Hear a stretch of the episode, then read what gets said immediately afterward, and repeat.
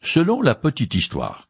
Et si je ne me trompe pas, le roi Frédéric de Prusse aurait demandé à son chambellan de lui prouver l'existence de Dieu en un seul mot. Ce dernier ne s'est pas laissé démonter le moins du monde et aurait répondu Les Juifs. Surprenant, n'est-ce pas? En effet, l'histoire de ce peuple est tout à fait extraordinaire, et c'est beaucoup grâce aux écrits d'un certain Esdras que nous savons comment les Israélites sont devenus ce qu'ils sont encore aujourd'hui. C'est le prêtre Esdras qui aurait rédigé deux livres de l'Ancien Testament qui s'appellent respectivement Esdras et Néhémie, et qui constituent les deux derniers ouvrages historiques de l'Ancien Testament. À l'origine, ces deux livres n'en constituent qu'un seul, et ils sont réunis au livre des chroniques pour former une œuvre historique composite qui recouvre la période allant d'Adam à Néhémie. D'ailleurs, le style et les préoccupations des chroniques et d'Esdras se ressemblent, ce qui pourrait indiquer un auteur commun.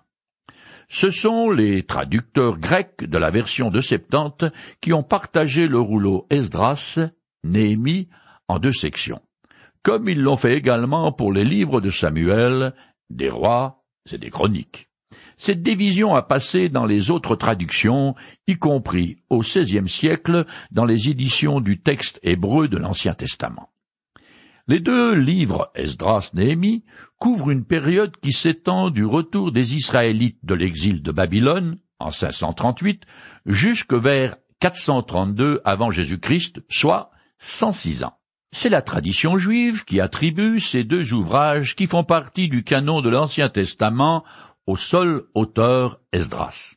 Mais le texte lui-même ne donne aucune indication à ce sujet. De plus, dans ce rouleau des deux livres, et pour cette période de 106 ans, ce n'est pas une histoire chronologique suivie qui nous est présentée, comme c'est à peu près le cas pour les autres livres historiques des siècles antérieurs.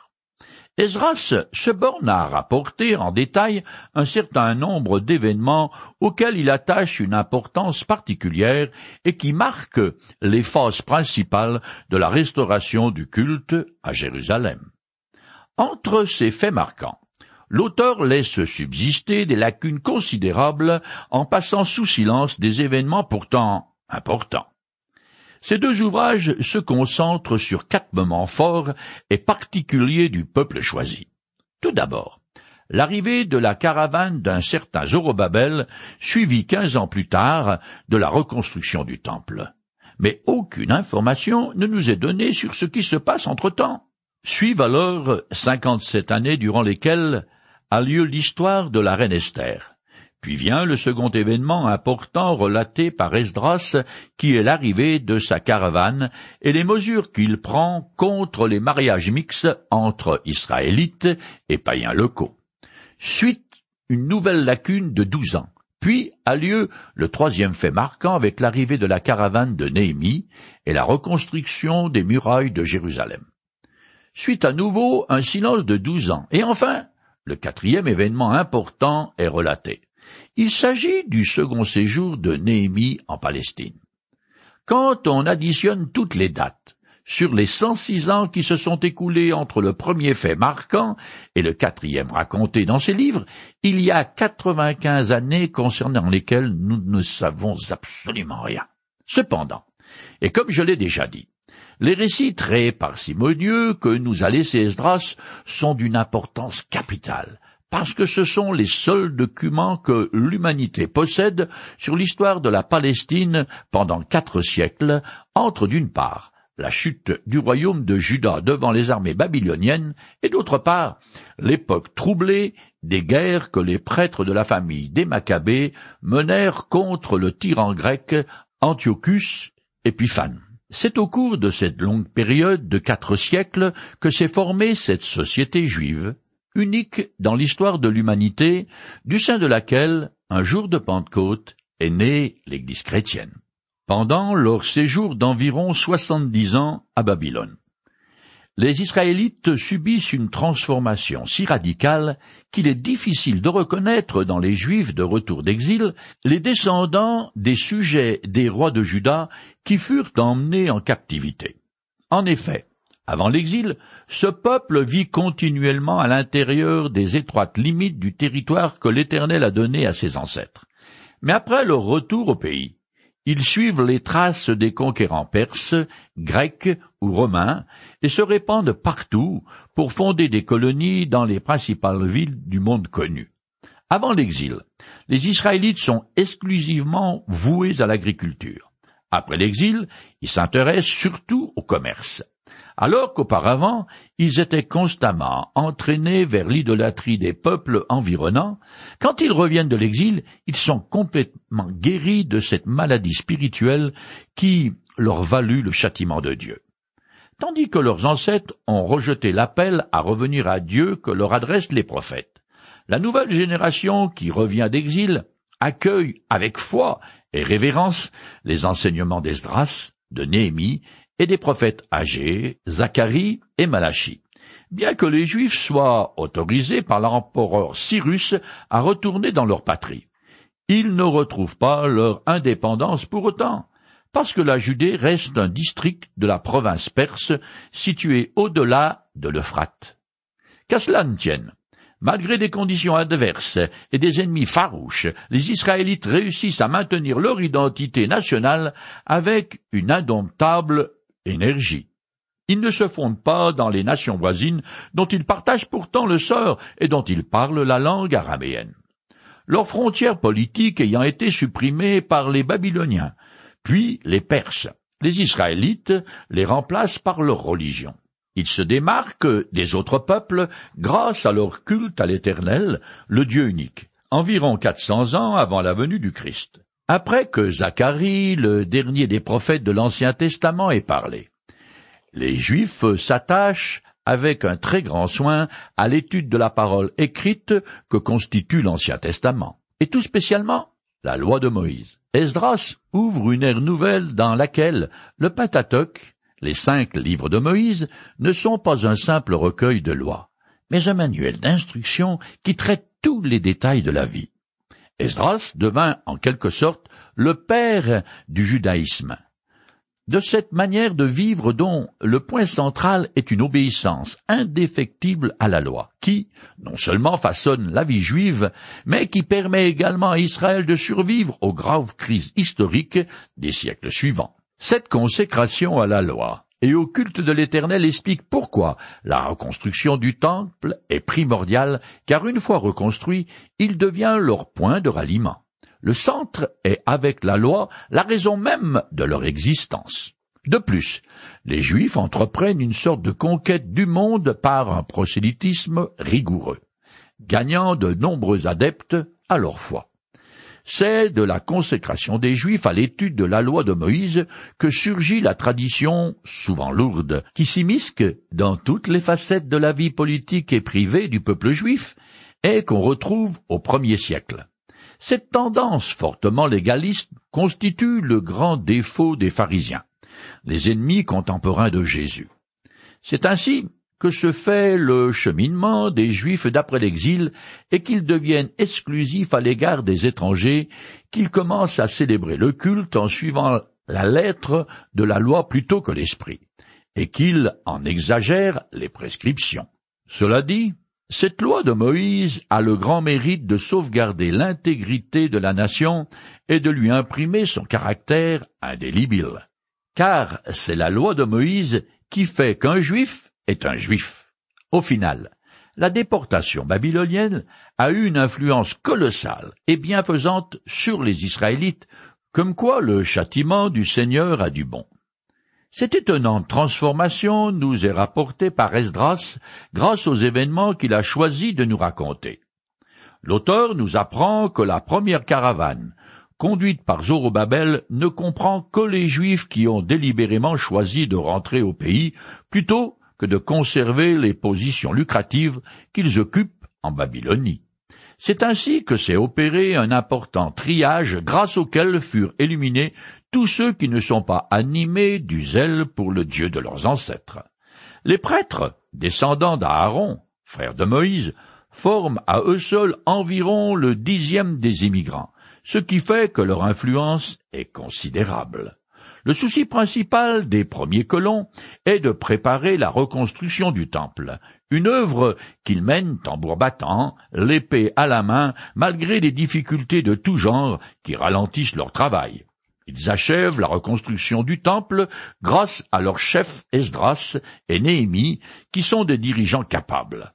C'est Esdras qui apporte avec lui de Babylone la loi de Moïse, et douze ans plus tard, secondé par Néhémie, il l'a promulguée solennellement en faisant jurer au peuple choisi de l'observer à perpétuité.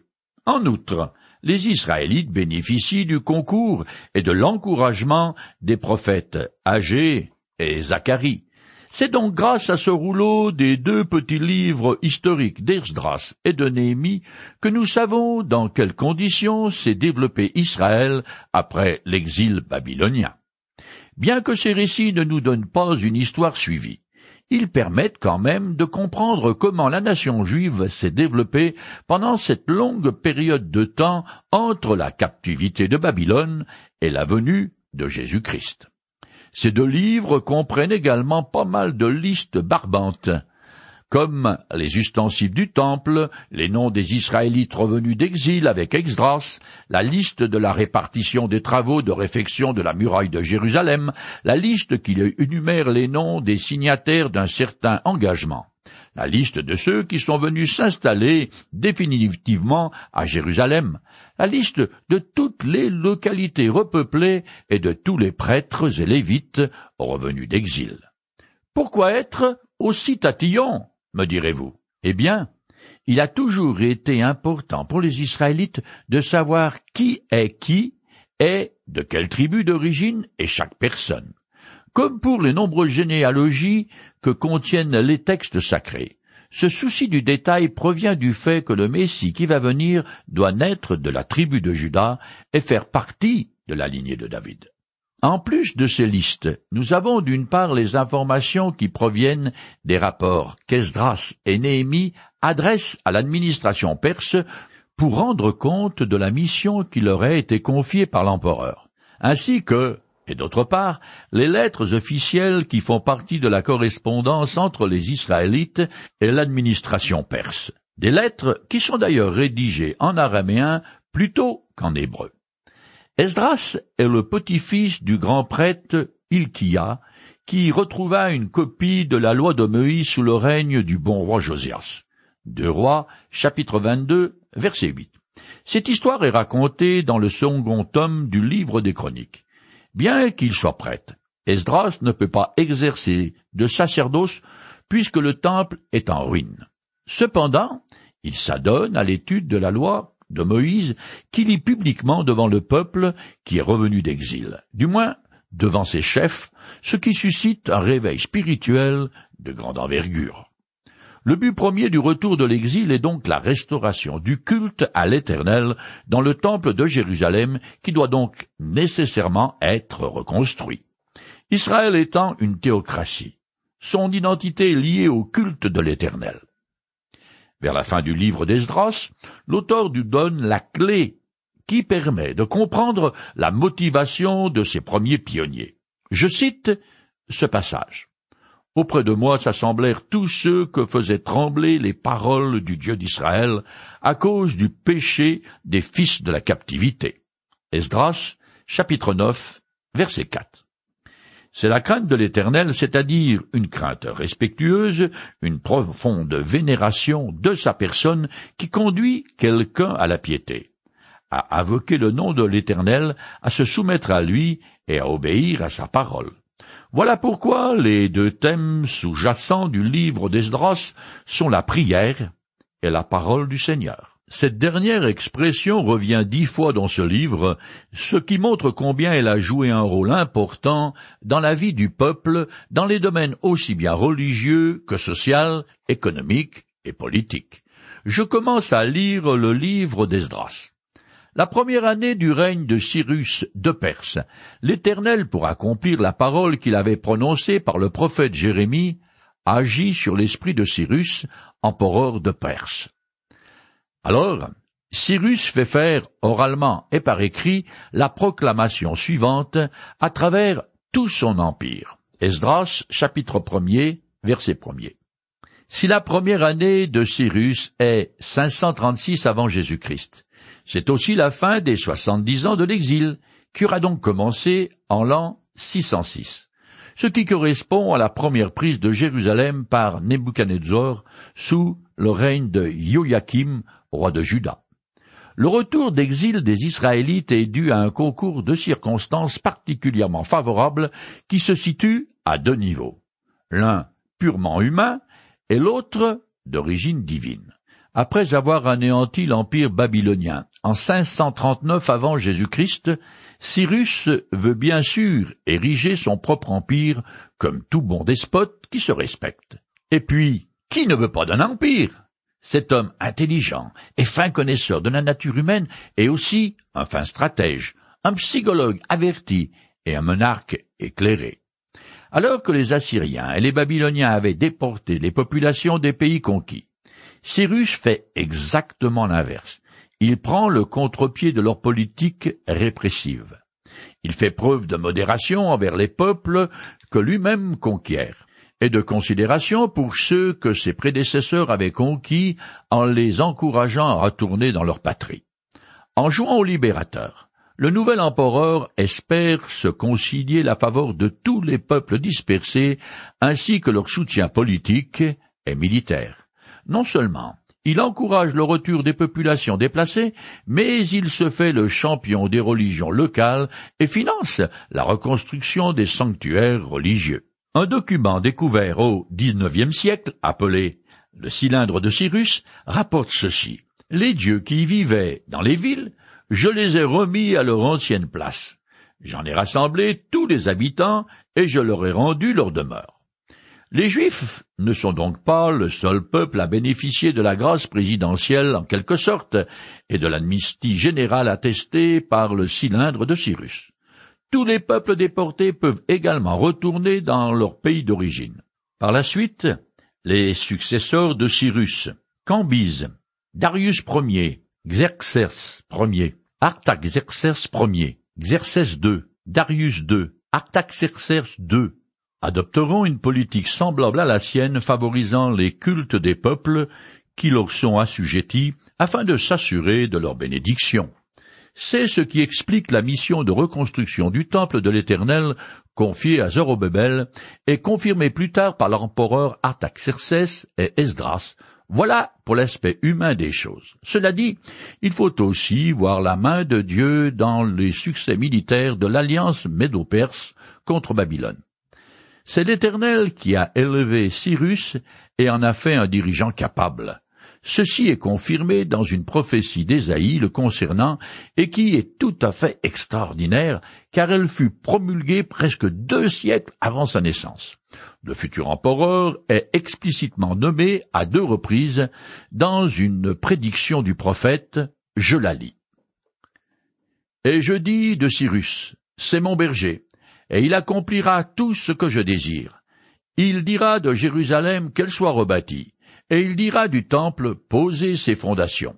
Ainsi dit l'Éternel à son oin, à Cyrus qu'il a pris par la main pour abaisser les nations devant lui, pour que tu saches que c'est moi, l'Éternel, moi qui t'appelle par ton nom, moi, le Dieu d'Israël. À cause de mon serviteur Jacob et d'Israël que j'ai choisi, je t'ai appelé par ton nom, je t'ai donné un rang d'honneur sans que tu me connaisses. Ésaïe 44, versets 28 à 45. Selon la petite histoire, cette prophétie fut montrée à Cyrus. Sceptique, il en fait vérifier l'authenticité qui est confirmée, ce qui impressionne fortement l'empereur, et on le comprend. Environ un quart des textes sacrés se composent de prophéties. Il y en a trois cents qui concernent la première venue du Christ, et à peu près autant qui annoncent sa seconde venue avec l'instauration de son royaume de mille ans sur terre. L'élévation de Cyrus à la tête de l'Empire perse est l'œuvre de l'Éternel qui veut, par son intermédiaire, ramener son peuple dans le pays qu'il a donné à ses ancêtres, et ainsi accomplir une prophétie de Jérémie qui annonce ce retour. Je la lis. Car voici ce que déclare l'Éternel. C'est seulement au bout de soixante-dix années à louer à Babylone que j'interviendrai à votre faveur pour accomplir la promesse que je vous ai faite, de vous faire revenir dans ce pays. Jérémie, chapitre 29, verset 10. Cependant, relativement peu d'Israélites revinrent en Palestine parce qu'ils étaient bien trop confortables en Babylonie. Je continue à lire dans le premier chapitre d'Esdras. Voici ce que déclare Cyrus, empereur de Perse. L'Éternel, le Dieu du ciel, m'a donné tous les royaumes de la terre, et il m'a chargé de lui construire un temple à Jérusalem, en Juda. Esdras, chapitre 1 verset 2. L'empire perse est énorme. Il s'étend de ce qui est aujourd'hui l'ouest de la Chine, englobe le nord de l'Inde, la moitié nord de l'Arabie saoudite, jusqu'à l'Égypte et Chypre. Il va aussi de la mer Noire au golfe Persique et à l'Éthiopie. L'empire est organisé en provinces elles-mêmes subdivisées en districts. Ce décret de Cyrus est très important. Quarante ans, l'homme le plus puissant du monde, il fait la pluie et le beau temps. Il affirme avec raison qu'il a reçu les royaumes de la terre de la part de l'Éternel, qui est appelé ici le Dieu du ciel, une expression qui est utilisée après la chute de Jérusalem et la destruction du temple. Pourtant, longtemps, la gloire de l'Éternel résidait dans le temple de Jérusalem, mais juste avant sa destruction par les Babyloniens, elle quitta le temple. Je lis les passages. Puis la gloire de l'Éternel s'éleva au-dessus des chérubins et se dirigea vers le seuil de la maison. Les chérubins s'élevèrent, la gloire de l'Éternel quitta le seuil du temple et vint se placer sur les chérubins. Ensuite, la gloire de Dieu s'éleva du milieu de la ville et se tint sur le mont qui se trouve à l'est de Jérusalem. Ézéchiel, chapitre 10, les versets 4, 15, 18 et 23. Dès que Dieu ne pouvait plus s'identifier à son peuple, Israël a perdu son indépendance politique. Pour cette raison, dans les livres d'Esdras, de Néhémie et du prophète Daniel, on trouve l'expression Dieu du ciel qui présente l'Éternel comme le Créateur et non plus comme le Dieu d'Israël. Le temple de Salomon, détruit par les Babyloniens, est reconstruit par Esdras, puis au premier siècle, il est agrandi et embelli par le roi Hérode. Mais à l'époque de Jésus, le culte juif est une religion composée de rites complexes et purement légalistes ce que le Seigneur a vertement reproché aux chefs religieux, surtout aux pharisiens. Néanmoins, jusqu'à la Pentecôte, quand l'Église est née, ce temple est le centre d'adoration du seul vrai Dieu par les Juifs pieux du premier siècle. C'est ce qui explique pourquoi Jésus l'a purifié du commerce illicite qui s'y pratique, vidant les marchands ambulants et renversant les tables des changeurs de monnaie. Jésus-Christ est venu sur la terre une première fois comme le successeur légitime du roi David. Toute sa vie terrestre, il l'a vécu avec la dignité d'un roi bien qu'il n'en avait pas l'éclat. Aujourd'hui, il est le Dieu du ciel, et un jour il reviendra en tant que roi des rois et seigneur des seigneurs, et il établira sur terre son règne de mille ans qui aura Jérusalem pour capitale. Seulement, voilà, ne pourront participer à ce royaume que ceux qui auront placé leur confiance personnelle en Jésus-Christ. Il nous invite donc, vous et moi, à nous joindre à l'immense fête de couronnement qu'il donnera à cette occasion.